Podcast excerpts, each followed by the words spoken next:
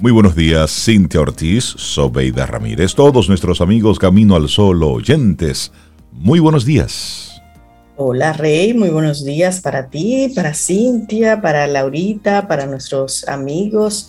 Buenos días para todos, para todas. ¿Cómo están? Yo bien. Qué bueno. Me gusta eso. Yo bien. Pues yo bien también. Buenos días, Sobe, Rey, Laura, y buenos días a ti, Camino al Sol oyente. Feliz martes. 3 de agosto ya. Qué felicidad. Eso, martes. ni te cases ni te embarques, ni de camino al sol te apartes. No recuerdo quién era que lo decía, pero chévere. Más o menos es, rima. Si ese es el día en que te puedes casar.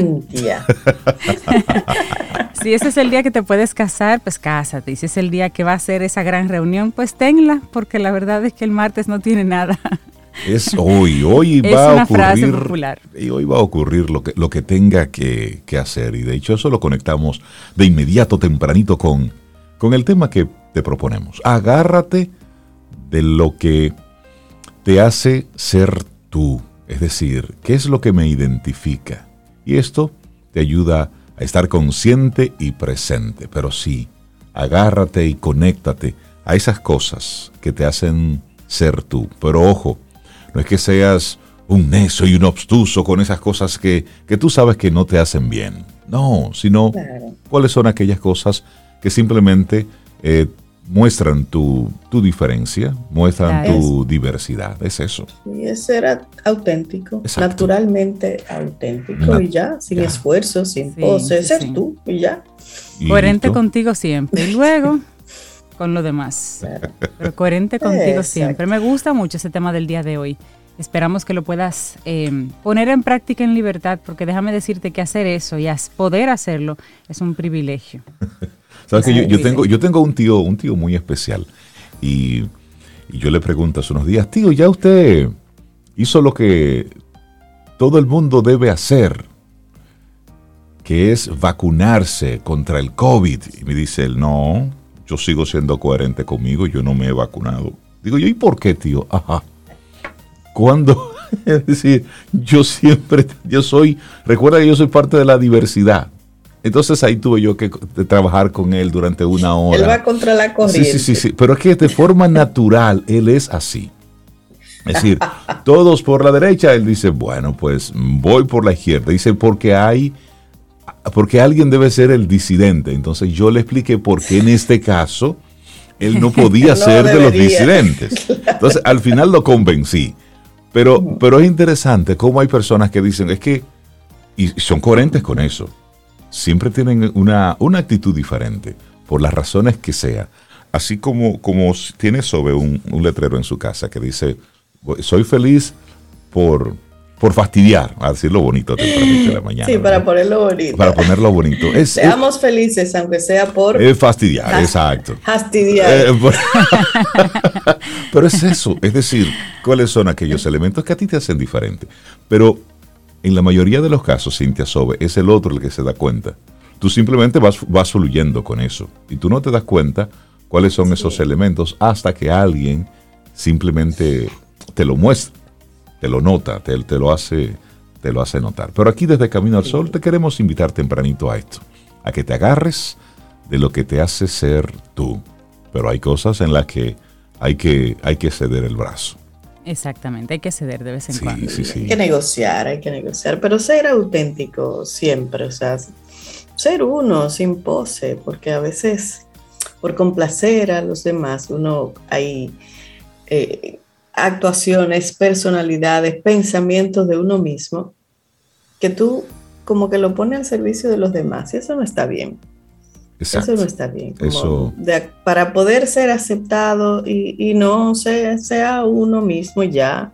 Sea auténtico, a eso es que te queremos Te van a querer algunos y otros no te van a querer y de eso va la vida. y de eso va la vida. Hay que hacer las paces con eso, así es. Mira, y yo quiero mandar un saludo bien tempranito. A ver eh, aquí en Camino al Sol a Raiza Cabral. Ella es Camino al Sol oyente desde hace muchísimo tiempo y ayer tuve el placer de conocerla en un, mm. espacio de trabajo. Pues eh, ella salió a saludarme y eh, Raiza muy agradecido por el cariño, por el trato, por, por escuchar Camino al Sol y le mandó saludo a Sobeida, a Cintia, a todos los colaboradores que ella siempre está ahí conectada con, con Camino al Sol. Así es que Raiza, un abrazote y que tengas hoy un día, un día precioso y muchísimas gracias por siempre conectar con Camino al Sol. Bueno, pues yo voy a mandar un saludo también. Ajá. Sí, a Nancy Mones. Ella es Camino al Sol oyente. Y ella me dice, mira, le dijo a, Laura, nuestra productora, mándamele un saludo a Cintia. Yo no la conozco, pero la pienso como a una amiga. Así que Nancy, Ay, qué, linda. qué honor. Qué honor, un gran abrazo y ojalá que podamos sí conocernos. Nancy, piénsame, Nancy. Piensa solo también. Ay, Dios, ¿y, aquí nuestra querida, nuestra querida Lucy Carías también, siempre tan pendiente. Lucy nos manda un gran abrazo también desde temprano. Pues un abrazote a, Lucy. Como ella nos dice, mis soles. Ay, pues yo voy a, mandar saludos a todo el mundo, a todo el que esté conectado en este, en este preciso momento. Excelente. Aquí en Camino al Sol, por la vía que sea. Claro, Cintia saluda, oh. manda saludos, Rey también, pues yo oh, oh, también. bueno, y, así vamos, y así vamos. Arrancamos nuestro programa Camino al Sol. Son las 7, 9 minutos. Tenemos una colaboradora nueva en nuestro programa en el día de hoy. Así es que quédate para que sepas de qué se trata. Iniciamos Camino, al Sol. Estás escuchando Camino al Sol.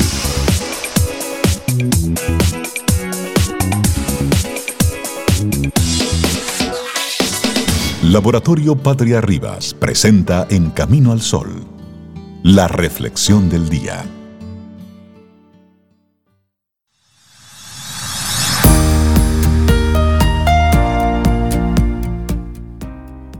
Y dice la escritora Cecilia Curbelo, no reniegues de ningún recuerdo de tu pasado. Lo que viviste te hizo ser quien eres. No te juzgues por tu pasado, ya no vives allí esa es nuestra reflexión para hoy. Usted se mudó. Ya. Sí, sí, sí, ya. Y, varias preguntas ahí, comenzando con esta. ¿Cuántas veces te has arrepentido de tus actos y decisiones pasadas? ¿Cuántas veces? Bueno, de eso vamos a, a estar conversando en esta reflexión, cómo ese remordimiento puede afectar constantemente nuestras vidas. Y otra pregunta, ¿cuántas veces al día recuerdas el pasado? ¿Cuánto tiempo inviertes en analizar lo que hiciste, lo que dejaste de hacer o lo que pudiste haber hecho mejor? Y sobre todo, ¿cuánta crítica destructiva hay en esos pensamientos sobre un tiempo ya inexistente? Como dice Rey, no te juzgues, no te juzgues por tu pasado, ya no vives allí. Muévete, arranca. Avanza. La mayoría de nosotros tenemos el hábito de rememorar nuestras vivencias, actos y decisiones anteriores con mucha frecuencia. Sin embargo, desafortunadamente, no lo hacemos desde el amor, sino desde una perspectiva muchas veces despiadada, porque somos despiadados con nosotros mismos. Escudriñamos nuestro pasado con lupa, resaltando cada fallo y aplicando una exigencia de perfección tan cruel como poco realista. ¿Y por qué es que somos tan poco autocompasivos? La realidad es que no somos conscientes del daño que nos hacemos. Pensamos que al analizar críticamente nuestro pasado, estamos aprendiendo del mismo. Creemos que al arrepentirnos o culparnos constantemente por lo sucedido, estamos pagando una deuda. Sin embargo, el mayor aprendizaje viene cuando dejamos de juzgar a nuestro yo del pasado y nos reconciliamos con él. Bueno, y hablemos ahora un poco de la culpa. No te culpes, la culpa es una herramienta, o más bien es la herramienta más poderosa que tiene nuestro ego para mantenernos anclados al pasado. Nos sentimos culpables por haber herido a alguien, por haber permitido que nos dañasen a nosotros, por no tomar mejores decisiones. Nos preguntamos cómo pudimos actuar de aquel modo y nos reprochamos continuamente por no haberlo hecho mejor. Sin embargo, antes de caer en la culpa, Recuerda siempre que hiciste lo mejor que pudiste. No pudiste haber actuado de un modo diferente con el nivel de conciencia que tenías en aquel momento. Lo que hiciste fue lo único que podías hacer con lo que sabías en aquel entonces, con lo que tú eras y las circunstancias en las que estabas. Ahora, con la perspectiva de los años, con la experiencia acumulada, te resulta sencillo hallar alternativas, pero eso es ahora La claridad viene siempre después de las lecciones, no antes. Si ahora eres capaz de ver el pasado desde otro ángulo, es precisamente gracias a tus errores anteriores. Celebra entonces esa toma de conciencia, pero no caigas en la trampa de culparte. Hoy sabes lo que entonces no sabías. Hiciste lo que pudiste en ese momento. Ay, sí, eso hay que integrarlo, de verdad. bueno, otro tema también, no te arrepientas. Por otro lado, el arrepentimiento es también una emoción que esclaviza. Es muy loable arrepentirse por haber dañado a alguien o incluso a nosotros mismos, siempre y cuando esto venga acompañado de una actuación consecuente, es decir, pedir perdón, enmendar el daño y extraer un aprendizaje. ¿De qué sirve renegar constantemente lo que ocurrió? Porque invertir nuestra energía en frustrarnos y en desear que nunca hubiese sucedido, eso ya no es posible. Y por ello recuerda que en realidad todas esas vivencias te aportaron lecciones que te han convertido en quien eres. Es tu historia con los errores, fallos y tropiezos la que te ha traído hasta aquí. Así es que agradece lo aprendido y sigue adelante. Bueno, y por último, no te condenes. Ten presente que cada día tiene la oportunidad de reinventarte y que tu pasado no define quién eres hoy. Si cometiste un error, eso te convierte, mejor dicho, no te convierte en un fracaso, sino en una persona que tuvo una experiencia. No te convierte en una mala persona tampoco. Lo intentaste y fallaste. Eso no implica que vayas a volver a fallar. Si en un pasado fuiste egoísta o incapaz de poner límites, no significa que esa sea tu naturaleza inamovible. Deja de definirte y de condenarte por lo que fuiste. No te juzgues por un pasado en el que ya no vives. Bueno, y en definitiva, es momento de aprender a mirar con compasión a esa persona que fuimos. Seguramente heriste y permitiste que te hirieran. Probablemente si pudieras volver atrás con el conocimiento que ahora posees, cambiarías muchas de tus actuaciones pasadas. No obstante, perdónate compréndete y mira con amor a tu versión anterior. Así es, y recuerda ante todo que las vivencias son lecciones y no sentencias. Integrar nuestra historia y todo lo acontecido en ella es esencial para sentirnos libres de crear un nuevo camino. La culpa, los remordimientos y la autocrítica constante nos atan a esos momentos dolorosos, nos condenan a vivir permanentemente en un tiempo que ya pasó. Reconcíliate contigo y permítete seguir adelante. Ahora estás en disposición de trabajar para ser una persona diferente. Ya no vives en tu pasado. Intégralo, aprende de él y move on. Muévete. Muévete, sigue adelante. No te juzgues por tu pasado. Ya no vives allí. Una, un escrito de la psicóloga Elena Sanz y ha sido la reflexión en el día de hoy. Laboratorio Patria Rivas presentó En Camino al Sol, la reflexión del día. Tomémonos un café. Disfrutemos nuestra mañana con Rey, Cintia, Soveida, En Camino al Sol.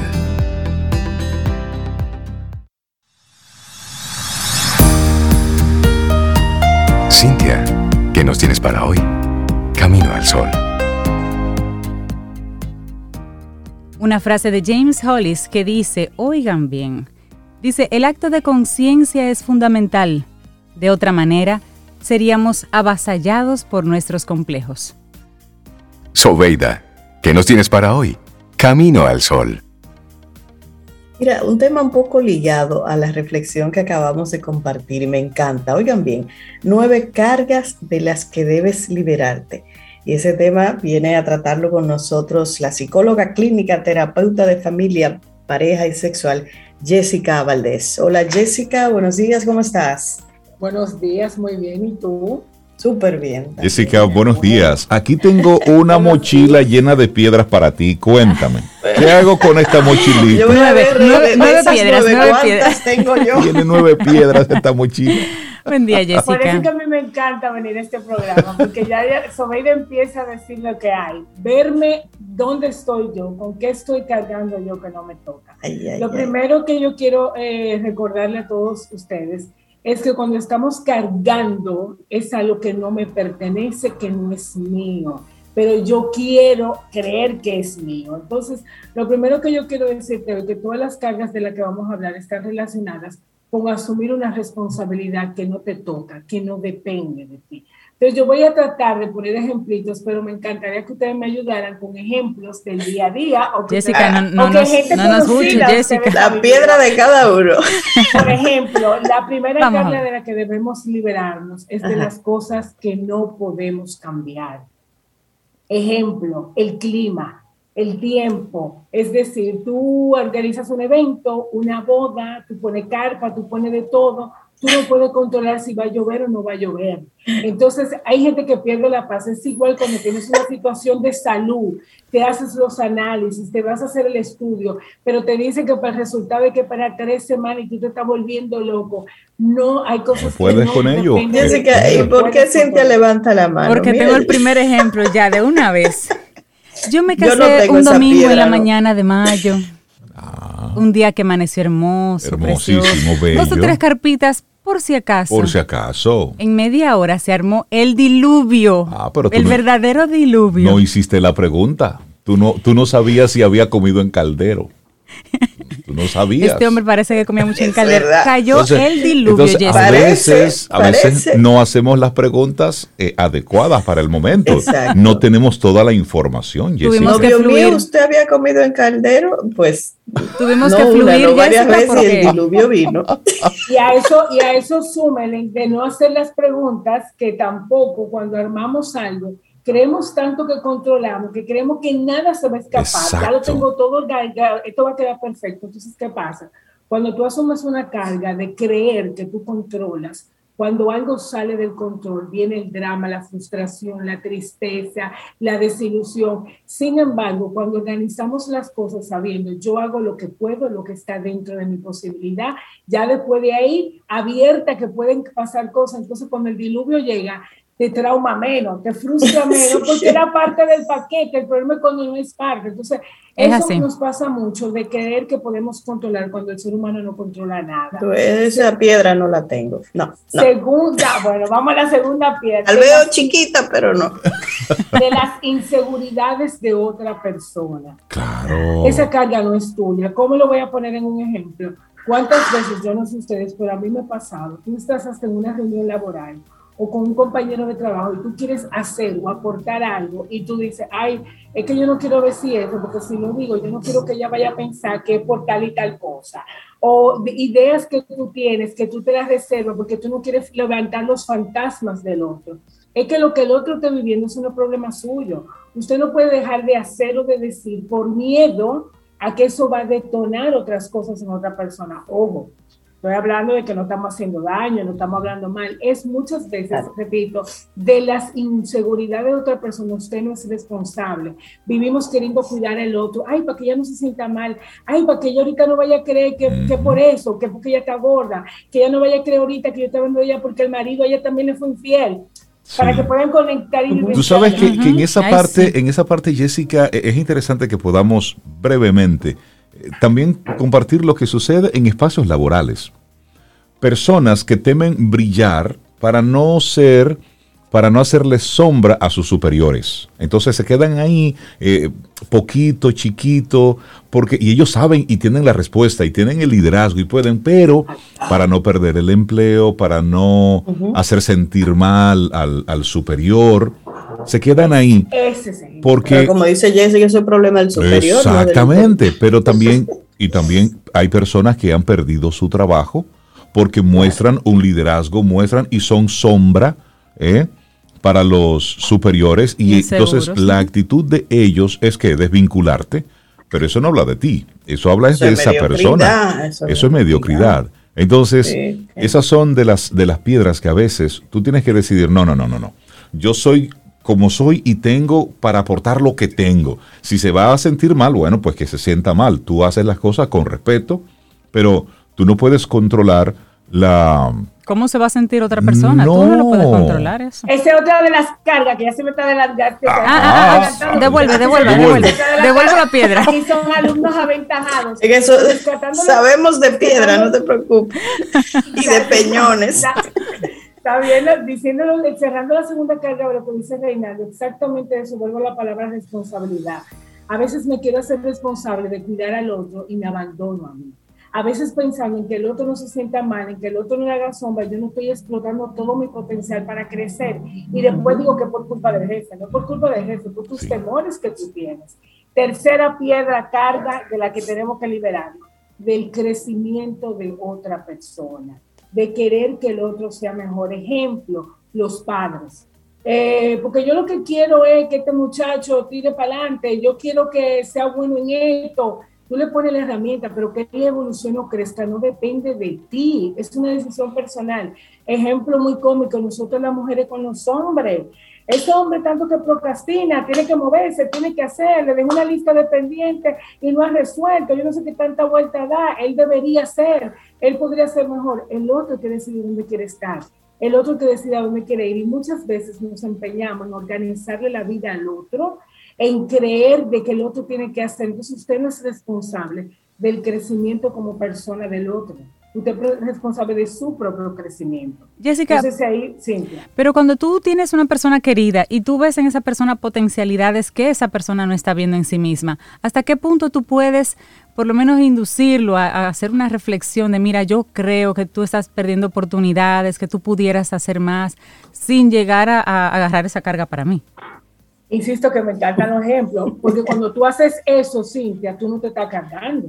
Tú estás dando una recomendación, una La carga tú la detectas cuando de repente tú te incomodas, tú pierdes la paciencia cuando no hace lo que tú dices, cuando tú ves que pudo haber cogido una oportunidad y no la cogió, o cuando te llama, tú le dices, qué bueno que te pase, porque tanto que yo te he dicho a ti, cuando tú pierdes el sueño porque esa persona no se llevó de tu consejo. Es decir, una cosa es aportarle al otro mi opinión, lo que yo creo, lo que te vendría bien, pero dejándote la libertad de saber que el otro no tiene que hacer lo que yo le digo. Pero cuando yo al otro lo aconsejo y le encamino y no hace lo que yo quiero y yo me molesto, eso se vuelve una carga, porque recordamos que carga me pesa, me agobia, lo quiero manejar, no lo puedo soltar y el otro no es tu responsabilidad. Otra carga, de las decisiones y de las acciones de las personas que amas. ¿Cuántas veces no hemos oído, fulana se va a casar con él, pero no le conviene? Ese no es que ella tiene que elegir. Yo se lo he dicho. Otro. Yo se lo he dicho. Ok, pero esa decisión de vida no es tuya. Tú vuelvo, volvemos a lo mismo que dice Cinta, tú le aconsejas, tú le dices, pero su decisión es suya. Cuando tú te cargas mortificado, por ejemplo, algo de muy de nuestra cultura, cuando la gente toma decisiones que no nos gustan y que queremos controlar, empezamos a llamar al amigo, al abuelo, al primo, al vecino, háblale, dile algo, o yo lo que va a hacer, yo no lo puedo creer, hasta en el ambiente laboral, hasta uno logra, señores, lo que uno quiere y estáis respetando al otro. Entonces, yo te puedo decir lo que yo creo, pero eso no es tu responsabilidad. Tú no tienes que asumir la carga de la decisión y acción de las personas que amas. ¿Qué quiere decir esto?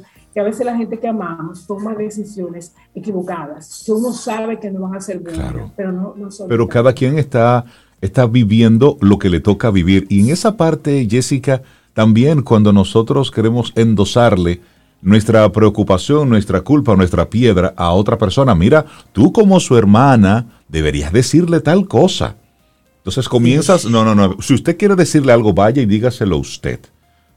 Porque es un asunto también de asumirla y, quien tiene la carga, la responsabilidad, el pensamiento, la tragedia en la cabeza eres tú. Entonces, ese tú es muy, tienes es muy dura. Y, aplica mucho en la parte laboral y en la parte de, de, pareja. Yo le he dicho, pero díselo tú porque él te escucha más a ti y por qué no te escucha a ti. Y no, y en ese díselo tú, es que ya a mí me dijo que no, pero yo quiero que siga, vamos a ir a dar martillazo hasta que se clave. Pero ¿quién le dijo a usted que esa persona quiere lo que usted quiere? Porque usted, entonces muchas veces, ojito, cuanto más yo quiero dirigirle la vida a otro en nombre del amor, porque eso es lo grande, ah, porque yo te quiero, porque, yo quiero lo mejor porque yo te quiero. te lo digo, te lo digo porque te quiero. del amor y por el bien del otro, ojo, cuidado, muchas veces cuando tú estás tan ocupado pendiente a la vida del otro es para no mirar la tuya, es para no ocuparte de la tuya. Cuando tú estás ocupado en tu vida, tú no tienes tanta energía para estar llevando 3, 4, 7 personas. Y tanto tiempo. tienes tiempo para el suyo. Me gustó eso. ¿Cómo es que cuando tú estás pendiente del otro es porque no quieres ver la vida tuya? Me porque no te quieres ver tuyo, porque si te, si te, si, te, miras al espejo y te sientas en tu vida, tú decís, ay, yo tengo que cambiar esto, yo tengo que mejorar esto. Mejor ver la paja en el ojo ajeno. Y quiero ir de samaritana y de salvadora del otro, cuando lo que tengo es que ocuparme de mí. Otra Jessica, yo quiero poner esa piedra, yo quiero poner esa piedra. expectativas. Esa piedra, esa misma piedra la quiero poner como del otro lado. Cuando es la persona la que recibe, sí, porque también se da el caso de que tú le dices, por ejemplo, por ejemplo, un empresario que va a heredar su empresa a su hijo y tú dices, a ti te toca seguir el legado, pero tú no debes cargar con esa piedra de, de, endilgarle eso, pero esa otra persona tampoco necesariamente tiene que coger la piedra tú que tú le acabas de, de, poner en su bolso, no, espérate, tú no sabes si yo quiero seguir ese legado y esa empresa o yo tengo otros intereses. Y ese, eso cae justo, Cintia, en la quinta carga que yo iba a mencionar, cumplir las expectativas que otros tienen de ti. Es decir, mi papá, mi mamá, mi familia tienen la expectativa de que yo voy a ser el próximo presidente, VP, CEO de la empresa. Y tú empiezas a, a decir, pero yo lo que quiero es ser chef, pero no, yo no puedo porque mi familia está esperando de mí y si yo no lo hago lo voy a defraudar. Eso es un respeto al otro, porque si tú quieres hacer algo en tu vida, lo tú y deja que el otro haga lo que quiera. Entonces, muchas veces ni siquiera le preguntamos al otro qué quiere, ni siquiera le preguntamos al otro qué le hace ilusión, porque entendemos, insisto, en ese egoísmo, que lo que yo quiero para ti es lo mejor y nadie sabe lo que es mejor para cada quien. Entonces, vivir la vida queriendo complacer a otros, queriendo estar a la altura de lo que otros quieren de mí es muy frustrante. Tú tienes que ver qué, quieres tú, hasta dónde quieres tú, porque también pasa cuando uno no tiene el norte muy claro, le da permiso a la gente que quiera venirte a buscar. Eso es como cuando tú estás perdido en este país. Tú ves a gente como mirando a la izquierda y a la derecha, te no sabes que de repente viene alguien y te dice, ¿quiere ayuda? ¿Necesita algo? ¿Para dónde va? Y tú, para espérese, que yo, yo tengo bocas, pero no te dan tiempo y quieren venir a organizarte. Otra de las cargas que debemos liberar es de las reacciones que tienen los demás ante los límites que yo le pongo muchas veces cuando vamos a poner un límite, ahí que si yo le digo eso a, a Reinaldo y si se pone guapo, y si mañana no me habla, y si me hace chambita, no, y no puede controlar cómo Reinaldo va a, a, reaccionar. Igual, como yo le digo a mi pareja que tal cosa no me gusta, y si se ofende, y si se pone triste, yo siempre digo, tú no tienes control de cómo el otro va a reaccionar porque son sus sentimientos. Tú tienes que seguir poniendo límites, Tú cuidas la forma en cómo ponerlos, pero tú no tienes control de cómo el otro va a reaccionar. Es igual como la gente me dice, yo me quiero separar, pero yo, yo no quiero decírselo porque yo sé que él se va a poner triste. Digo, no, pero mañana se aclara una Pero peor es mantenerlo infeliz toda la vida, quedándose ahí. Hazlo como una serenata, es decir, canta. Dame un dolorcito momentáneo, no para toda la vida. Claro. Entonces, voy a dejar Esta Cintia no es fácil. Pero es, realmente que estamos postergando. Es como ese, ese pedacito de. Ese, pedacito de piel que tenemos nosotros ahí en, la uña, que, me molesta cada vez que me tomo. Arránquese eso, quíteselo, córteselo ya. Pero Jessica, ayer me decía una persona, hablando precisamente sobre, sobre algunas cosas que estaba viendo en, en, unos, en unos medios, decía, esta época es la de la hipersensibilidad, de la ñoñería. Ahora todos, antes de publicar algo, verifican que no vaya a herir una que otra susceptibilidad, verlo de todos los ángulos. Dice, esta época tan ñoña que estamos viviendo, porque si tú haces, van a cuestionarte. Si no haces, también te van a cuestionar. Si te quedas en el limbo, también van a cuestionar. Entonces significa que este es el momento, mire mi querido, mi querida, para que usted esté en lo suyo y al otro que también esté en lo suyo. Cargue lo que usted quiera cargar. Y eso hacerlo con muchísima responsabilidad. Porque si nos pasamos todo el tiempo esperando la validación de si el otro se va a sentir mal o no, ¿cuándo llegará el momento en que tú vivas tu vida? Y esas son parte de las piedras que nosotros vamos cargando, Jessica. Y yo creo, lo que tú lo has resumido muy bien y agrego con eso dos que, las dos que faltan tú no puedes cargar con el dolor que la vida te, pone, con las situaciones que la vida te pone. Hay veces que nos frustramos porque me tocó la pérdida de un ser querido, porque me vino un cáncer, porque me abandonaron. Tú no eres responsable de eso, pero tú sí eres responsable de cómo tú vives ese proceso y cómo tú lo sanas. Y esa fragilidad viene ahora porque creemos que la gente no es capaz de levantarse. La gente sí puede levantarse, pero hay que darle tiempo y respetar su ritmo, porque mientras yo más te cuido y más te trato como de cristal, más vulnerable te vuelves para enfrentar la vida. Y saber la más esencial, tú no eres responsable ni puedes seguir llevando la carga de mantener la felicidad de nadie. Cada, quien es, eh, cada quien es responsable de su felicidad, porque al final del día, toda la carga anterior que yo mencioné son con el objetivo, entre comillas, de que el otro sea feliz, de yo ser más feliz. Ocúpate de ti, ocúpate de responsabilizarte de tu vida y carga es todo aquello que tú haces y te pesa. Cuando yo te dice, ven acá, y a ti no te molesta llamar a fulano todos los días para que se levante ahí, no, a mí me encanta, yo lo hago con amor, fenomenal, pero cuando tú haces algo, ahí y tengo que volver a levantar, me tiene cansar, es que eso no es tu carga, suéltala. Entonces, pero queremos que sea que el otro se levante. Entonces, que yo te quiero decir hoy, revisen tu vida, ¿Qué cargas tú estás llevando que no son tuyas, que no te gustan? Suelta la mochila, porque ojo, siempre llevamos mochila, pero llévala con un peso que tú puedas disfrutar del camino, que tú puedas disfrutar del paseo y date permiso que cuando la mochila va cargada de hacer pausa, soltar la mochila, descargar y renovar las fuerzas para seguir caminando. Entonces vamos a enfocarnos en nosotros, en mirar qué quiero yo, qué me, qué me hace feliz y dejar a cada quien ser y hacer con su vida lo que entienda. Y como decía Cintia ahorita, yo puedo aportarle al otro en qué ser mejor, pero yo no le puedo dirigir la vida al otro. Jessica, ¿y se vale hacer un, un trueque de piedra? Sí, porque por ejemplo, si tú estás muy, sí, aprendiendo ese tema de que no puedes controlar cómo el otro se va a sentir, entonces tú sueltas esa piedra y coges la otra tal vez de culpa porque vas, sabes que lo que vas a decirle a esa persona le va a doler, pero tú vas a trabajar con tu piedra de la culpa más fácil que con la otra. Ay, Cintia, no, no, no la suelte, mm. Mira, y, no, hay gente querida que hay que hacerlo así, al pasito. Y, a propósito de eso que, que, menciona Cintia, Jessica, hay, hay, un comentario que nos hace una Camino al Sol oyente, un Camino al Sol oyente. Eh, y nosotros ah, en el segmento anterior hablábamos un poquitito sobre, sobre la culpa, sobre quedarnos conectados con el pasado. Y tú como especialista en este tipo de temas, nos gustaría que tuvieras algunas palabras eh, para, para, esta persona. Eh, hace el comentario y dice, he sido muy dura conmigo misma, porque creo que no hice lo que debía hacer y lamento mucho haber perdido a mi madre en la forma que la perdí. Lo primero que yo quisiera decirle a esa persona es que ya se está sanando a partir del momento que es capaz de poner esto en voz alta y está pidiendo ayuda en el momento que lo está compartiendo y la felicito por eso.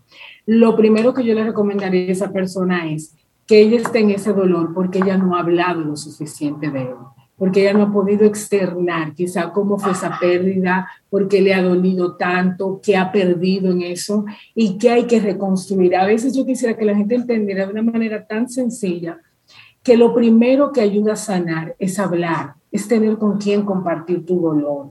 Y yo le invito a ella que ese sea el primer paso con alguien cercano, con un profesional habla de esa herida, habla de esa pérdida para que se pueda reorganizar tu vida, porque ahora tú tienes que reiniciar, porque una pérdida tú, nunca la superas, tú aprendes a vivir con ella, pero se puede, pero para eso ya tiene que darse el permiso a perdonarse, a perdonarse porque se ve que se juzga ella misma, quizá por cosas que ha hecho, que debió haber eh, no hecho, ahora que tiene esta pérdida. Entonces, que yo te invito a hablar de la pérdida, a tener compasión contigo, que tú eres un ser humano y tú te puedes equivocar. Y como esto van a venir muchísimas situaciones, y yo siempre le comparto algo a las personas.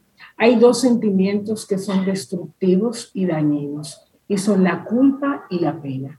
Porque la culpa, y aprovecho el espacio para decirlo, la culpa en el único lugar que aplica es en los juzgados, porque la culpa es yo no puedo hacer nada. Cuando un juez dice que usted es culpable, no importa lo que usted diga, no hay cambio. Cuando yo siento culpa, me sirve para no moverme, porque yo no puedo hacer nada. Hay que cambiar la culpa por responsabilidad, porque cuando yo soy responsable de algo, así como soy responsable de hacerlo, soy responsable de deshacerlo. Y ese ejemplo de esta chica es lo ideal. En esa culpa ya está entrampada y no se mueve. Pero si ahora yo empiezo a hablar de eso y dice, mire, yo fui responsable de esto, entonces ahora en la vida, en esta oportunidad, voy a hacer estas cosas diferentes. ¿Por qué la pena es destructiva? Porque cuando tú sientes pena por una persona es sinónimo de inútil. De inútil. yo le tengo pena que no se puede mover con inútil. Cuando tú sientes que el otro es inútil, tú no le estás dando oportunidad a nada. Entonces yo les invito hoy, vamos a cambiar la culpa por responsabilidad. Cuando usted lo diga en un discurso, porque yo soy culpable mm, mm, de que usted es responsable. responsable. Jessica Valdés, muy bueno el tema que nos compartiste en el día de hoy. Esas cosas que vamos cargando en, el, en, nuestra, en nuestra vida que no nos aportan nada, solamente hacen que esto sea mucho más pesado. Y hay que andar ligero de equipaje, en todo el sentido de la palabra. Jessica, la gente que quiera conectar contigo, ¿cómo puede hacerlo? Pueden contactarme al 829-850-1812 o puede contactarme también a través de las redes sociales en Instagram, Jessica con J, 2S, Valdés M y también por correo electrónico Jessica Valdés M arroba gmail.com y siempre me gusta decir, disfruto mucho venir a este programa porque lo que hace que un tema sea bueno es encontrarte con personas que quieran eh, compartirlo, inteligente, que debatan, que hablen también de su experiencia personal. Y es enriquecedor escuchar cómo estas personas escuchan, piden y miren qué interesante el tema de la carga y de la responsabilidad. Y la única pregunta que pusimos hoy al aire está justamente asociada, porque la culpa, la carga también te genera culpa, porque llega un momento que tú crees que eso es tuyo. Entonces, qué bonito terminar el programa diciendo, si no quieres estar cargado, si no quieres sentir culpa, asume responsabilidad de tu vida y ámate. Buenísimo. Jessica Valdez, psicóloga, muchísimas gracias. Un gran abrazo, que tengas muy buen día. Ten un buen día, un buen despertar. Hola. Esto es Camino al Sol. Camino al Sol.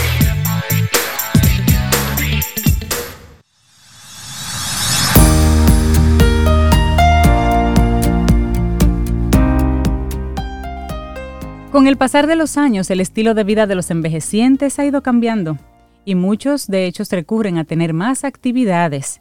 Mañana en Quien Pregunta Aprende con Escuela Sura estaremos ampliando esta información con el tema Envejecimiento activo y participativo, gracias a nuestros amigos de Seguro Sura República Dominicana. Quien Pregunta Aprende con Escuela Sura. Y la semana pasada, Cintia Sobe, hablábamos sobre cómo en un día dos atletas, las más esperadas de estos Juegos Olímpicos Tokio 2020, eh, simplemente se retiraban.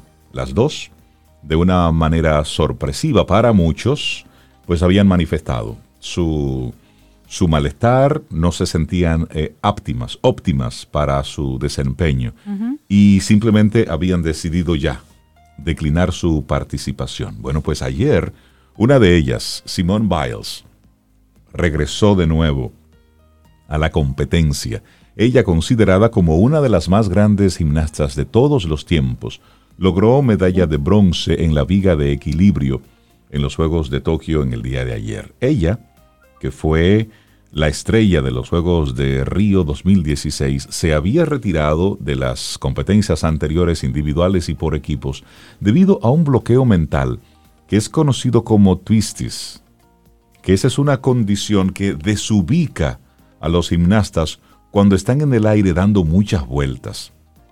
Esta joven de 24 años no había competido desde la semana pasada en la final general por equipos en la que realizó un salto de caballete antes de retirarse diciendo que tenía que prestarle atención a su salud mental. Con una rutina llena de confianza en este aparato, ella obtuvo entonces ayer un puntaje de, de 14 mil puntos. Al final dejó escapar una sonrisa en contraste con la difícil semana que ella ha tenido. Pero es, interesante eh, y de aquí quiero destacar algunos puntos que creo que nos, nos pueden servir para la reflexión de la vida. Primero, saber cuándo detenerte. Saber cuándo decir, necesito darme una oportunidad. Eso es algo muy valiente. Y luego, cuando te sientes en que estás volviendo, también es de valientes recoger tus palabras y decir, ok, ya estoy lista, ya estoy listo, puedo continuar. Y eso es algo para destacar de esta, de esta joven que creo que, que enaltece mucho la persona. El atleta es una cosa, pero la persona creo que nos deja muchas, muchas enseñanzas. Porque el tener ese, esa fuerza de decir, mira, mentalmente no estoy en las condiciones para participar y darse su tiempo y desconectarse. E independientemente de lo que diga el otro, de lo que puedan sentir los demás, primero preservarse. Y eso, es, y eso fue lo que esta joven hizo. Y luego decir, ok, ya estoy más tranquila y estoy más en, en mi tempo mental. Bueno, pues voy a seguir con la competencia, pero que se basa en una decisión personal, en un conocimiento de cómo yo estoy. Y esto para llevarlo luego a nuestros campos individuales. ¿Cuántas veces hemos fallado a sabiendas de que ya íbamos a fallar, sin embargo, por el que dirán, por la presión del otro o por la misma presión mía, pues sigo avanzando. Ah, y luego al final quedo en el suelo y me digo, bueno, yo sabía que iba a, estar, a terminar aquí. Pero detenerse a tiempo, cuán importante es. Sí, ser coherente. Interesante, interesante también lo que pasó con ella durante la, la, competencia, que el público la aclamó y, y, se, es, se esperaba, y era lo que se sentía, que para el público la vuelta que ella dio, como lo hizo, fue de oro. Además, por ese regreso que tú dices, Rey, de haberse detenido, de haberse calmado y regresar ahora eh, en esta competencia eh, donde la expectativa de ella regresar eh, era máxima y ya cuentan que desde la calle a la entrada al recinto era evidente esa expectativa que tenía la gente. Eh, y el público esperaba que Biles, esperaba ella ver la actuación de Simone Biles y solo la de ella. Bueno, entonces ese público ahí, escaso, escaso por las condiciones, eh, cuentan que sintió como que ella era la ganadora del oro por esa actitud que comentaba Rey de esta gran gimnasta norteamericano que allá lleva siete medallas olímpicas, siete. Está considerada junto a Shannon Miller como la más condecorada gimnasta de los Estados Unidos en los Juegos Olímpicos, iguala a esta otra gimnasta norteamericana interesante y además que cuenta que ella entró aparentemente calmada, con una sonrisa y constantemente arropada por su equipo que no dejaba de abrazarla. Eso es importante también, la contención que te, pueden, que te pueden dar los demás. Qué bonito eso de esa chica eh, Simone Biles. La verdad es que ella ha puesto, a, como a todo el mundo, nos ha puesto a reflexionar sobre ese detenerse, que dice Rey, cuándo hay que detenerse y dedicarse a uno, cuidarse uno. Sí, inclusive pensar en la presión, porque uno forma parte de la presión que reciben ellos, con nuestras expectativas, con nuestro seguimiento, entonces uno también es consciente de que debemos bajar un poquito esa, esa presión y ese nivel de expectativa que le ponemos a otro, que en este caso es un atleta, puede ser un artista, porque hay artistas que también han eh, culminado giras y demás por, por, situaciones similares y también son criticados, pero realmente son personas que simplemente se dieron prioridad. Mira, y también los Juegos Olímpicos ponen en relieve a veces situaciones de índoles eh, políticas o desavenencias de cómo se manejan algunas cosas en algunos países. Y esto lo digo a propósito de esta noticia de que Polonia tuvo que concederle una visa humanitaria a una velocista de Bielorrusia que rechazó la orden de su equipo de volar a casa antes de lo previsto desde los Juegos Olímpicos de Tokio. Ella se llama Cristina Timanovskaya, tiene 24 años y se encuentra en la Embajada de Polonia, en Tokio, después de pasar la noche en un hotel bajo la protección de la policía japonesa. ¿Qué sucedió? Aparentemente, el atleta dijo que la llevaron a la fuerza al aeropuerto el domingo por criticar a los entrenadores de su país y expresó temores por su seguridad si la devolvían a su país. Bielorrusia dice que la retiraron del equipo debido a su estado emocional. El viceministro de Relaciones Exteriores de Polonia dijo que Timanovskaya estaba en contacto directo con diplomáticos polacos en Tokio y que Polonia haría todo lo necesario para ayudarla a continuar con la carrera deportiva. Básicamente, ella iba a competir en los 200 metros femeninos el lunes y había protestado en un video en las redes sociales porque la habían inscrito en otra carrera, la carrera de relevos 4 por 100 metros, y esto sin previo aviso, después de que otros atletas fueran excluidos de la prueba. Entonces ella afirmó que estaba bajo presión por los responsables del equipo bielorruso del atletismo específicamente, que es su, el área en la que ella se desenvuelve, y que le habían pedido que regresara a su país, por lo que había solicitado ayuda al Comité Olímpico Internacional. Como ella se quejó, simplemente la iban a retirar y la iban a devolver a su país para que ni siquiera compitiera. Entonces, la, de hecho, la reprocharon, dijeron que era una persona sin espíritu de equipo tras esa, esa protesta. Pero básicamente en un mensaje ulterior, ya ella en otra, en otra zona con protección policial japonesa dijo que se sentía segura y es que ella quiere eh, sí quiere participar, pero quiere participar en la competencia. En su categoría. De la categoría en la, que ella se formó. Y también habla de que tiene miedo de volver a su país ahora. Bueno, de hecho dicen que, que su esposo, bueno, pues huyó a la capital de Ucrania, Kiev, eh, precisamente buscando reunirse con su, con su esposa. Pero es eh, siempre en los Juegos Olímpicos vemos eh, lamentablemente casos donde la política también se ve involucrada y vemos las realidades de, muchos países. Aquí estamos en una democracia, pero recordemos, por ejemplo, en Cuba, cómo era, en una época era, era común ver artistas deportistas que una vez salían de Cuba, pues buscaban, buscaban asilo en el país que fuese, por las razones que fuese. Bueno, ahí está Arturo Sandoval, que incluso hicieron una película sobre, sobre su vida, ahí está Paquito de Rivera también, que son de esos íconos, ¿no? En el jazz. sí, sí, eso por ponerlo en, el área de la música y así en la parte deportiva también, es decir. Muchísimo. Porque son, son realidades políticas y realidades, es decir, eres una, una medalla que exhibo en, eventos públicos cuando me conviene, pero luego no eres más que un prisionero del mismo sistema, porque ese es el sistema que se vive en ese país. Lo queramos entender o no, esté bien o está mal, eh, es lo que hay, pero es, es una realidad. Y ustedes han notado, a mí me ha llamado la atención, cada vez que alguien gana medalla en los Juegos Olímpicos, le entregan un ramo de flores. Ustedes saben que eso tiene una, historia. sí, ganar una medalla olímpica es un gran momento para cualquier atleta, pero hay un significado especial en el ramo de flores que se les entrega en estas eh, Olimpiadas de Tokio 2020. Según estimaciones, oigan bien, se van a entregar más de 5 mil ramos a los atletas de los Juegos Olímpicos y los Paralímpicos, pero no son un ramo de flores cualquiera. Miren, las flores ceremoniales se cultivaron principalmente en tres distritos del noreste de Japón que fueron devastados por un terremoto y un tsunami en el 2011 y la posterior fusión de tres reactores en la planta nuclear de Fukushima. ¿Se acuerdan de ese, de ese evento? Bueno, pues casi 20.000 personas murieron en la catástrofe que afectó a las prefecturas de Iwate, Fukushima y Miyaki.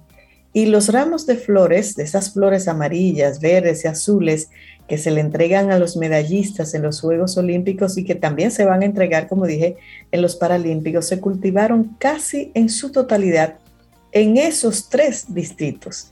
Los girasoles del color amarillo brillante que dominan los ramos se cultivaron en Miyagi y fueron plantados por padres cuyos hijos murieron en aquel desastre. Oh, los padres eligieron para esto una ladera donde sus hijos se habían refugiado de los efectos del tsunami. En Fukushima se cultivaron delicadas eustomas blancas y moradas y sellos de Salomón como parte de una iniciativa sin fines de lucro creada para tratar de reactivar la economía local tras el desastre que dañó gravemente la producción agrícola. Las gencianas, una pequeña flor azul brillante que se ve también en el ramo, se cultivan en Iwate, una zona costera que fue devastada por las olas gigantes en ese desastre del 2011. Y para completar el ramo hay aspidistras color verde oscuro que son cultivadas en Tokio y elegidas para representar a la ciudad anfitriona. Esa es la explicación de ese ramo de flores que se le entrega a cada atleta que obtiene una medalla en Tokio 2020.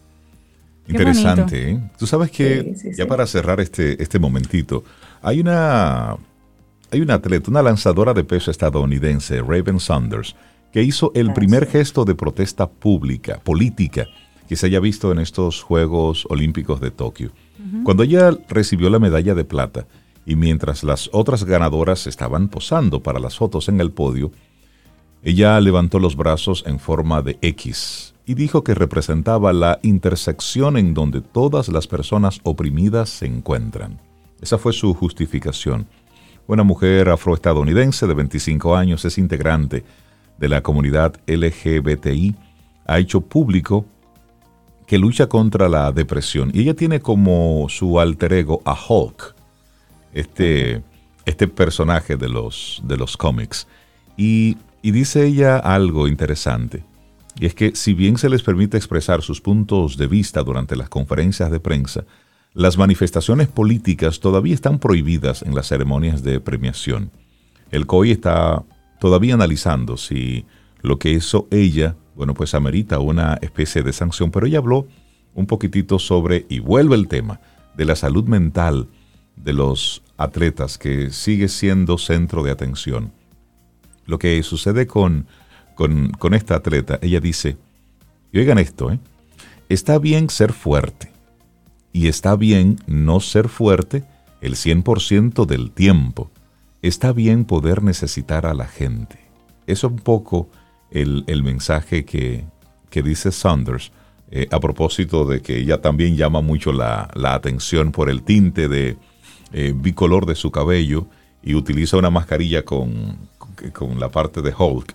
Pero, pero es interesante ver cómo estos Juegos Olímpicos han, han estado mostrando esa parte emocional, esa parte mental de los diferentes atletas y cómo han estado usando esta plataforma para expresar inconformidades, para expresar sus, su malestar, pero también para mostrarse eh, vulnerables, que eso antes no se veía. No se veía antes la vulnerabilidad de estos atletas. Siempre más rápido, más fuertes. Y luego lo demás hacia los camerinos o hacia la casa. Interesante estos Juegos Tokio 2020 que estamos nosotros escenificando. Escuchas Camino al Sol por estación 97.7.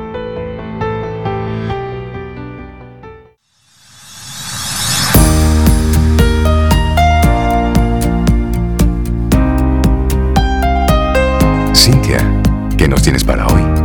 Camino al Sol.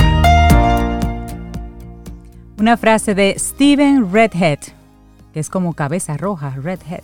Cabeza colorada. bueno, esta frase dice, no limites tu potencial, acepta y acentúa el poder de la conciencia de tu corazón. Muy apropiada para nuestra próxima invitada. Ay, ay, ay, amigo o amiga Camino al Sol oyente. ¿Te estresa regalar?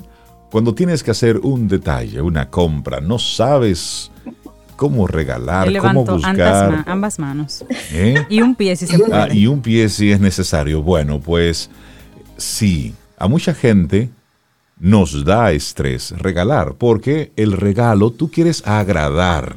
Entonces, nosotros de eso no sabemos mucho.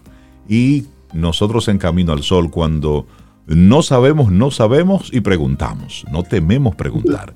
Entonces hemos invitado a, la creadora y propietaria de Like Me RD, que es una, una empresa gestora de regalos personales y corporativos, para que nos, nos ayude en esta misión aquí en Camino al Sol. Y estaremos con ella compartiendo durante varias entregas precisamente todo lo que tiene que ver con, con el arte del regalo, del agrado, porque ahí hay muchas cosas que nosotros ni siquiera nos imaginamos. Recibimos con las batuteras de fuego del ayuntamiento, todos de pie, una gran ovación a Cristela Comprés. Dios mío, pero yo no sabía que, yo no sabía que tú eras así, espérate. póngaselo, póngaselo, póngaselo. Y esa introducción, Dios mío, y yo sin arreglar, espérate. Buenos días, Cristela Comprés. ¿Cómo estás? Bien, ¿y ustedes? Muy bien, Cris. ¿Y tú cómo estás?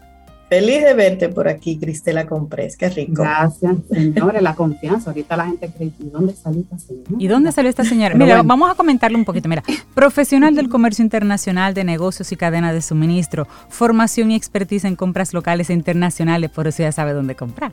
Experiencia en planificación de eventos sociales y corporativos, experiencia en gestión de la experiencia del cliente, conocimiento en tendencias de productos, servicios, estilos, ventas, tiendas físicas, tiendas en línea y además maravillosa con sus manos. Le encanta hacer manualidades, scrapbooking, álbumes. De verdad que es una persona que tú le pones a ella dos gramas y una cinta y ella te hace un ramo. Ella se la usa. Ella te hace una maravilla.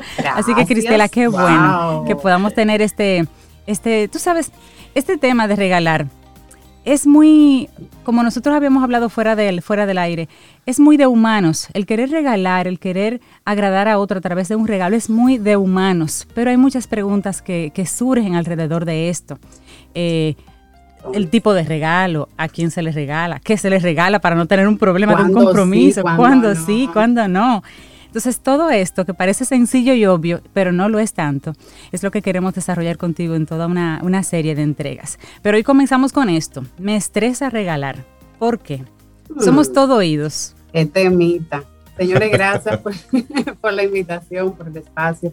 Justamente nosotros estamos acá porque en conversaciones que se tras, bastidores, nosotros nos dimos cuenta, eh, y bueno, y por mis años también en el, en el negocio y, y en esta gestión, que regalar va mucho más allá del simple hecho de, comprar un, obsequio o de ¿verdad? Una, una transacción comercial. Eh, realmente tiene muchas implicaciones, tiene mucha psicología detrás, bien pesada, bien fuerte, más de la que uno se imagina. Y por eso llegamos al punto de que cuando tenemos que regalar, es, viene ese estrés porque no es lo mismo que a mí me diga, Rey, eh, prepárense, usted, yo le voy a hacer su entrevista en vivo aquí a Cintia que Ay, ya yo vi. Vamos a hacer ciertas preguntas. Yo te ayudo, Rey, yo te ayudo. Ok, gracias, Sobe. Esa sobeida me encanta, siempre está ahí.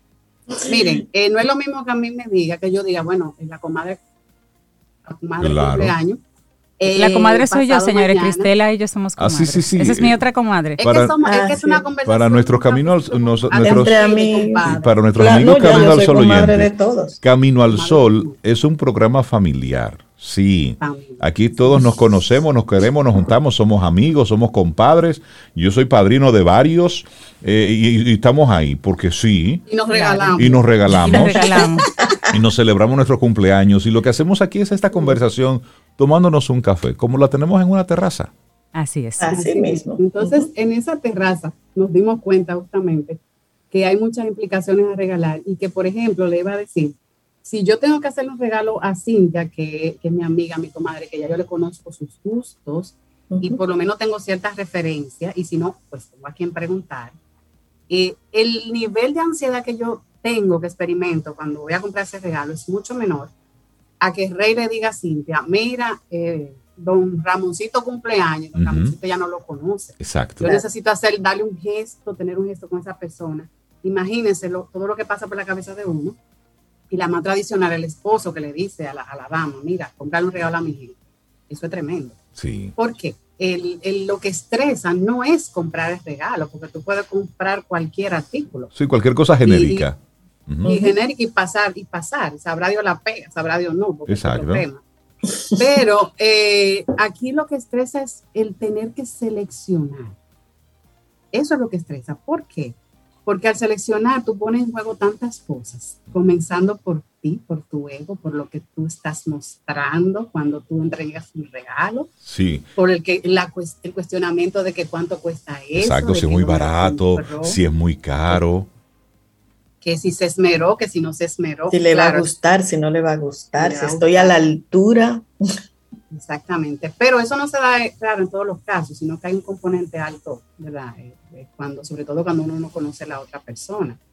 Entonces, eso es lo que estresa, señores. Ese, ese, su vida cumpleaños, no es eso, es tener que, ¿qué escojo? Aunque la conozca, ya yo le regalé tal cosa el año pasado, entonces ahora, ¿qué, qué le puedo regalar diferente? Eh, que haya la impresión porque hay un interés genuino en el acto de regalar, de tu generar bienestar en el otro. A veces no es el, el, obsequio como tal, sino tú el, imaginarte cuando esa persona ve ese envoltorio, ve y lo, lo abre, ¿verdad? Y lo que experimenta en ese momento. Entonces, esa preocupación de agradar a esa otra persona y de quedar bien, o sea, que hay de los dos lados, eso es lo que te estresa, realmente. Y mientras menos conoces la persona, eh, más pudiera ser más estresante.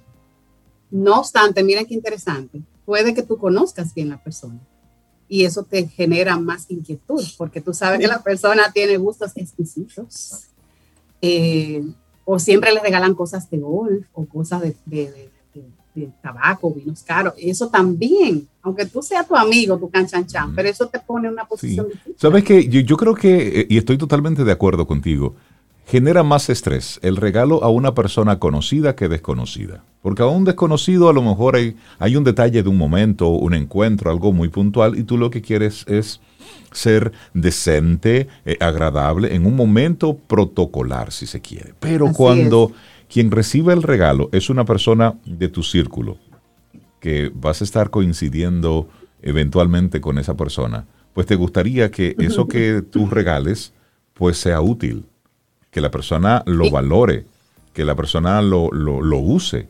Es decir, que no sea como algo que... Ah, me lo, que no lo regale más para adelante. Que no sea un regalo para que se convierta en otro regalo. Sí. yo lo resuelvo muy fácil, Chris, pero muy fácil. Primero, eh, a mí me gusta regalar. Sin embargo, para yo regalar, por ejemplo, a Rey, tiene que gustarme primero a mí el regalo para Rey. Me explico. O a Cintia. Oh, qué lindo. Yo no puedo regalar por regalar. O sea, yo prefiero no regalar. Entonces, primero yo elijo el regalo que me guste a mí para Cintia o para Rey o para la persona que sea. Y no me importa que pueda ser algo sencillo si yo sé que eso le va a agradar, porque hay gente que se vuelve loca en comprar lo más caro, en lo más lujoso, tú sabes. Ah, yo no, yo lo resuelvo fácil. Si no me gusta el regalo para Cintia, yo prefiero no regalárselo. A mí es como que tú haces ese clic con el regalo. Ah, Sobe, regala bueno. Yo no puedo regalar por regalar, no puedo. Sobe regala bueno. Yo regalo bueno, oye. Sí, Sobe regala bueno. Mira, Sobe, yo cumplo años en noviembre, no. Podemos para yo poder experimentar el proceso y poder hablar sobre eso, necesito que me tomes en consideración. Igual te digo, al revés, o sea, para mí un regalo no tiene que ser suntuoso ni nada que brille, que explote, no, cosas sencillas, a mí me maravillan. Mira, sobre aquí hay tela por donde cortar. Eh, Laura Sofía hizo una encuesta ah, comenzando anoche eh, y fue tremendo el nivel de respuesta que ha tenido la comunidad más chula, la bolita del mundo, porque los caminos. Los caminos solo oyente, exacto. Y lo duro. Tengo que decirlo. Es lo último. ¿Y cuál, fue la pregunta, Cristela? No, yo voy para allá, pero, Ajá. pero déjame darle su cosita al grupo porque es muy ah, bueno. Muy ah, no, no ustedes, no, los caminos Los caminos al solo oyente, claro. Entonces, mira, sobre ahí hay dos elementos. Eso que tú dices está perfecto. Tú tienes que empatizar con el regalo, pero debes empatizar más con la persona a la que tú le vas a regalar. Eso implica que hay momentos que tú vas a negarte a ti misma. ¿Mm? Ojo. Sí, hay, hay momentos que tienes que negarte a ti misma para poder acertar con el regalo del otro. Porque de repente, yo te voy a dar un caso muy común que me pasa. Yo tengo una clienta que le encanta el blanco. O sea, ella todo en su casa es blanco, la ropa, todo, todo, todo. Cuando viene hacia donde mí, coincidencialmente yo conozco la persona a quien ella le va a regalar. Oye, qué interesante. Que es totalmente opuesta. Esta persona es muy abierta a colores, a cosas diferentes. Pero esta persona viene en la línea de a mí me gusta el blanco. Y no está mal el blanco. Lo que te quiero decir es que el enfoque es lo que le guste a Cindy, lo que le guste a Rey. Sí hay una cosita ahí donde tú dices, me gusta, me gusta, me siento cómoda, eso está bien.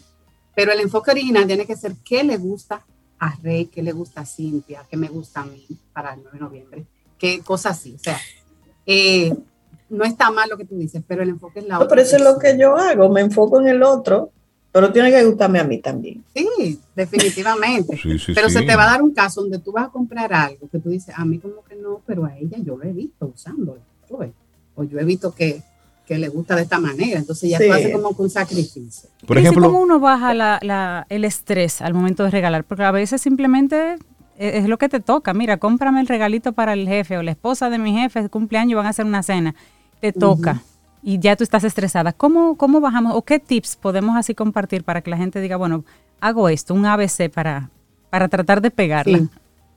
Mira, hay una combinación de dos cosas. Hay un programa que haremos más adelante, Dios mediante, que se llama Dime qué regalas y te diré quién eres. Hmm. Porque aquí, sí, aquí hay un componente de personalidad. La gente se estresa mucho o poco, también depende de cómo es. Es decir, el que tradicionalmente es exigente, miren qué, interesante, el que, el que es exigente por tradición, o sea, su, su ADN, se va a estresar no matter what, o sea, no importa lo que tenga que hacer, va, a estresarse. Eh, porque todo tiene que estar perfecto, todo tiene que estar en su orden, Y, y a veces perdió de vista a la persona que ya, que, a que le va a regalar, ya está pensando en que da bien, en que tiene que estar así, así, así. Está por el otro lado, Cintia, la persona que nosotros llamamos el comprador eh, poco empático, que es el que tú le presentas lo que tú quieres. Dice, sí, eso está bien, él le va a gustar. O sea, sí, sí, sí. Lo que sea, lo que sea. no importa. Ese, fíjate, ese no experimenta ningún tipo de estrés. No, para él, pero, ese sale de eso ya. Sí, para esa persona es, es, un compromiso, es decir, es una tarea más en la en la agenda, listo ya. Exacto. Hay otro que simplemente está como en el medio, quiere que sea algo bueno, que sea algo bonito, no, no escatime el tema del presupuesto, ese tampoco se estresa mucho, le dice, dale para allá, ese es mi hermana, ese es mi amiga, ese es mi compadre, no te apures, o sea, fíjense que según la relación, según el tipo de persona, o sea, se combinan varios elementos que te hacen o no eh, eh, experimentar ese estrés. Ahora, respondiendo a tu pregunta, Cintia, lo más, eh, digamos, lógico que uno pudiera hacer para esto primero tú no puedes controlar ciertas eh, actitudes, como dijimos ahorita, que el otro tome. Pero si yo tengo un cumpleaños eh, y, tengo, por ejemplo, una de las cosas que, que, causa ese estrés, primeramente, es no planificarse. ¿Ok? No planificarse, porque cuando tú tienes que comprar un regalo de un momento para otro, ya ahí te aceleras y, y pues tomas decisiones menos acertadas. Entonces, lo ideal es aunque suene eh, trabajoso quizás, pero créanme que no, no lo es. Regalar, señores, forma parte de nuestra vida. Desde que usted es un muchachito recién nacido, usted lo lleva a un cumpleaños con un regalito a los brazos. O sea, eh, eso es de, de, de, cero. Entonces, regalar es una cotidianidad para nosotros, es una costumbre ya. Por lo tanto, vale la pena tú planificar y decir, hay gente específica que yo no dejaría de darle un presentico porque me agrada, porque me gusta, porque porque me cae bien, porque la quiero hacer sentir bien. Entonces tú ves, eh, tú prevés esos cumpleaños y te planificas para eso. Si no, nos llamas. Eso Exactamente. Y entonces... claro que sí. Eh, eso, eso ayuda mucho, el tú prever. Nada del otro mundo, sencillamente, Ramoncito cumpleaños. Mira, pero yo estoy curioso. Yo, yo, estoy curioso con lo que los amigos Camino al Sol oyentes respondieron ante la pregunta. Oh, ay, ay, ay, ay. No, ahí eh, hubo, realmente eh, de todo y, manifestó mucho estrés. Y lo que más manifestaba estrés era, por ejemplo, lo que hablamos al principio, relaciones de larga data no son más fáciles de regalar, no es verdad. Mm. no es verdad. Mientras más tiempo en la relación, a menos que usted se acomode y diga, a él le gustan los poloché de raya azul con azul clarito. Y eso es lo que yo siempre le voy a regalar porque a él le gusta, no te rías. Y esa es, esa es la, posición más sencilla. Ah, le gusta Oye, Rey, a ti. No, yo no estoy escuchando eso. Pero la gente va cambiando, Rey, Sobe, que la gente va cambiando y va cambiando los gustos y las ofertas van cambiando. Esa fue una de las preocupaciones, o sea, después de tanto tiempo que, que, ellos regalen. Entonces, yo siempre digo que sea que usted lo acaba de conocer o que usted tenga todos los años del mundo, para hacer un regalo acertado, usted tiene que observar. Usted tiene que fijarse en los gustos de esa persona. Y si no, usted pregunta esa es la única forma eh, más... Preguntarse. Eh, eh, vamos a iniciar más acertada. Alguien, que, que, alguien que lo conozca y que sepa, Cris, que no te dé una indicación y tú llegues con y que, uno le traje un pastel, sí, pero esta persona es diabética y él no puede comer. Exactamente. Me dieron la información y que le encantan los postres, sí, le gustan, pero no se lo puede comer. Pero mira, Cris. O una vela aromática y la persona es alérgica. Alérgica, sí, sí, sí, sí. Otra, otro elemento que, también la gente tiende como a preguntar y que puede generar estrés es cuando te, invitan a un cumpleaños y el cumpleaños es en un lugar público Dice, ¿dónde va a ser? No, va a ser en un salón del hotel tal. Ah, espérate. Porque como que el lugar te dice a ti el tipo de regalo. No, pero yo no puedo va a, ser en va a ser en la casa. No, va a ser en una cena, en un restaurante. No, ellos se alquilaron un espacio en un hotel. según el sitio, es también como el tipo de regalo que se espera. Ay, yo no me complico para nada. pero eso estresa a mucha gente. Pero pero tú eres de, las excepciones y eso te felicito por eso, pero lo que dice Cintia es totalmente... Sí, la mayoría se, estresa, claro. Porque eh, regalar, mira, regalar tiene, tiene varias definiciones. Primero, el, el asunto de tú, eh, básicamente querer agradar al otro, ¿verdad? Hacer, darle un gesto, eh, sea por compromiso o no. Alguien preguntó también, Rey, en la pregunta, en las en encuestas, que si uno regalaba más por compromiso o porque uno quiere. Las dos cosas. Porque hay un tema protocolar también envuelto, donde tú, si te presentas a X, a X eh, evento, tú tienes que presentarte necesariamente con regalo. Lo que tú dices, Cintia, tiene que ver mucho con la presión social. Eso se ha hablado en este ambiente de varias formas. Porque eh, ese, ese lo van a abrir delante de la gente, lo cual también podemos hablar de eso, que no necesariamente hay que abrirlo delante de las personas. O hay una mesa en la entrada y yo lo voy a poner ahí, delante de los otros. Ay, a mí me gusta que lo abran de una vez. Yo me quedo ahí esperando. ¿Y no lo vas a abrir? sí, sobre sí. Pero imagínate que yo vengo humildemente, yo tengo una olla aquí en confianza, nadie nos está escuchando, yo tengo una olla, me quedé corta la quincena y yo lo que yo quiero regalarte, bueno, pero no tengo en ese momento, ¿verdad? bueno, en los, caminos del sol, ah. así, dispensen cualquier cosa. Miren, entonces, ¿qué sucede? Que, que de repente yo te puedo llevar un detallito, dice Cintia. En esos casos, Cintia, yo recomiendo, si tú no te sientes como con esa seguridad de que está a la altura, que lo envíes posterior y es permitido. o sea, lo que se estila es, es que usted llega al lugar y la persona, si tiene, por ejemplo, una fila recibiendo regalos, no debe abrirlo porque aparte de que eso sí, claro, crea un, como un cuello de botella en la entrada. Claro. Eso hace que si yo puse, yo no sé si ustedes recuerdan un reel que yo hice por ahí hace un tiempito, que la persona, estamos en fila, ¿verdad? Yo recibí el de Rey, el de Rey me encantó porque era una blusa que yo estaba esperando, un azul precioso, y vengo yo, y, me, hace una fiesta. Y la bulla y lo celebra. Y la bulla y Y vengo yo más atrás. Vengo yo más atrás. Vengo yo. No es que no me gustó, pero me gustó, me ni le bajé la intensidad al ah. y se me va a notar. Pero por supuesto. pero hay, una pregunta que, nos hace, que nos hace un camino al solo oyente. Dice, eso lo pregunta Cristina. Ella dice, una pregunta, regalar un sobrecito con dinero. ¿Qué tan prudente puede ser ese gesto? Cristina, me encanta tu pregunta. Veamos lo que dice la experta.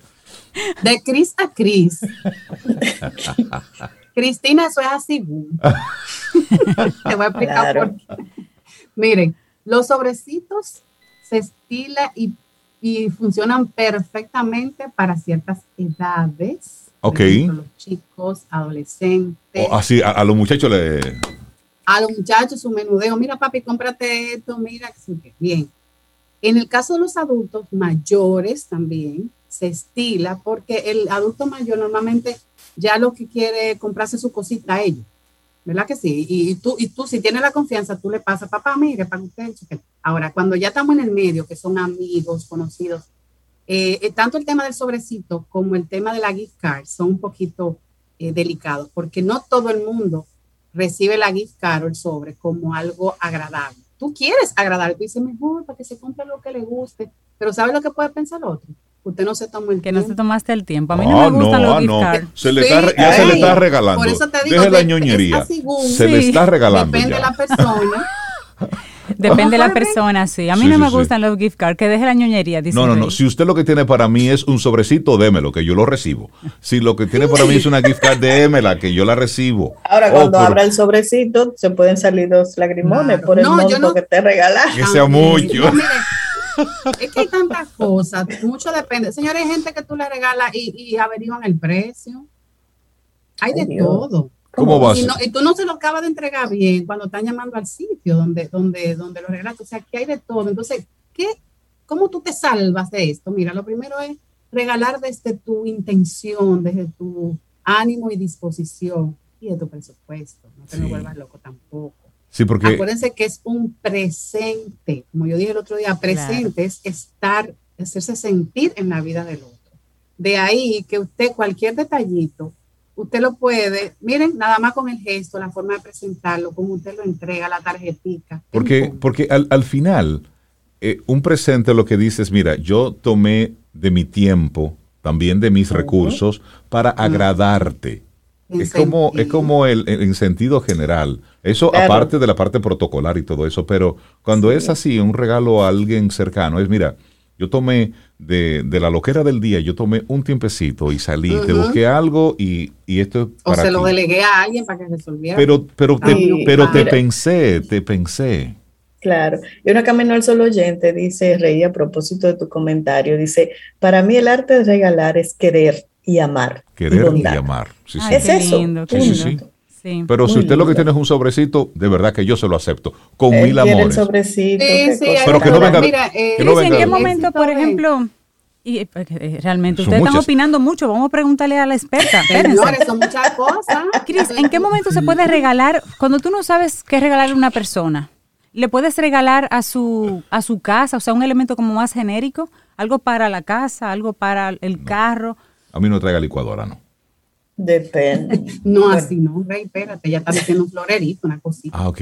Mira, eh, no, sí, lo, lo, lo, más ideal es que cuando tú tienes la duda, o sea, tú no lo conoces, tú te vas a elementos genéricos que le pueden gustar a cualquier persona o que lo puede utilizar alguien más dentro de su círculo eh, familiar. Eh, siempre, por ejemplo, vamos a, quizá más adelante a hablar el tema de, tú te, te invitan para una casa, eh, ¿Te acuerdas, Cintia, que hablamos mucho de eso? Ya yo voy a la casa de Rey, Cintia, ya yo no llevo nada porque eso el tiempo. Pero has perdido el buen hábito. Quisiera llevar un protocolo. Reina, mamá, mira. Ya. Sí, vuelve y si hay que llevar un protocolo eh, o ser, querer agradar, por más eh, desconocido o, o, cercano que sean. Hay unos genéricos que nunca fallan. Una piña, un melón, una lechosa, todo eso es válido. Mira, mira, la guayaba, la guayaba muy rica. No, le hagan caso a. Eh, hoy es apenas nuestra primera conversación, la que tenemos con pues. Cristela Comprés. Ella es de Like Me RD. Ella es parte de la casa, ha estado conectada con Camino al Sol desde hace muchísimo tiempo, pero ya hoy de manera formal va a ser una de las colaboradoras que estará conectando con nosotros y compartiendo, respondiendo todas las dudas que tengamos sobre regalos, sobre detalles, sobre cómo preparar diferentes momentos. Entonces, Cristela, la gente que quiera conectar contigo, porque el servicio de Like RD es precisamente aligerar ese estrés cuando tienes que regalarle algo a alguien, preparar algo. ¿Cómo conectan contigo? ¿Cómo te siguen a través de las redes sociales? yo estoy en las redes como arroba like me, under, la rayita debajo, RD, Está inclusive en el post que hicieron, eh, esta mañana, ¿verdad? Que lo pueden buscar ahí, Like Me. RD, Like Me es porque yo regalo, Like Me en, español, ¿verdad? Como yo, es como tú me delegas esa, esa, esa tarea de comprar, de gestionar un regalo o un servicio, porque puede ser una experiencia. como si fuera yo. ah, like me. O sea, tú tranquila, exacto. Entonces, yo soy eh, usuaria, yo, soy usuaria de esa cuenta. ¿Eh? Yo soy usuaria de esa cuenta y ese servicio, sí. Antes de terminar, eh, eh, vamos a hablar mucho de regalos intencionales para utilizar mejor el presupuesto, para mejor causar la mejor impresión posible. el Acme es muy novedoso porque no se limita a una tienda física ni virtual, sino es la gestión de la compra, o sea, la compra del regalo o de la, del servicio.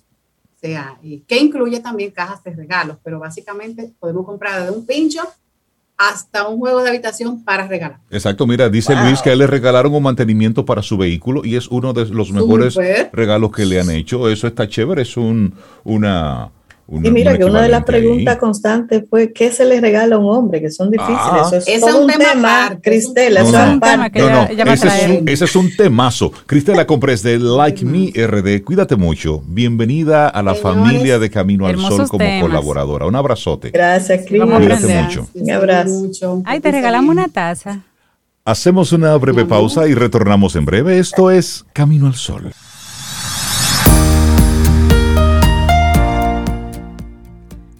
Y dice Lenny Kravitz que todo es cuestión de actitud.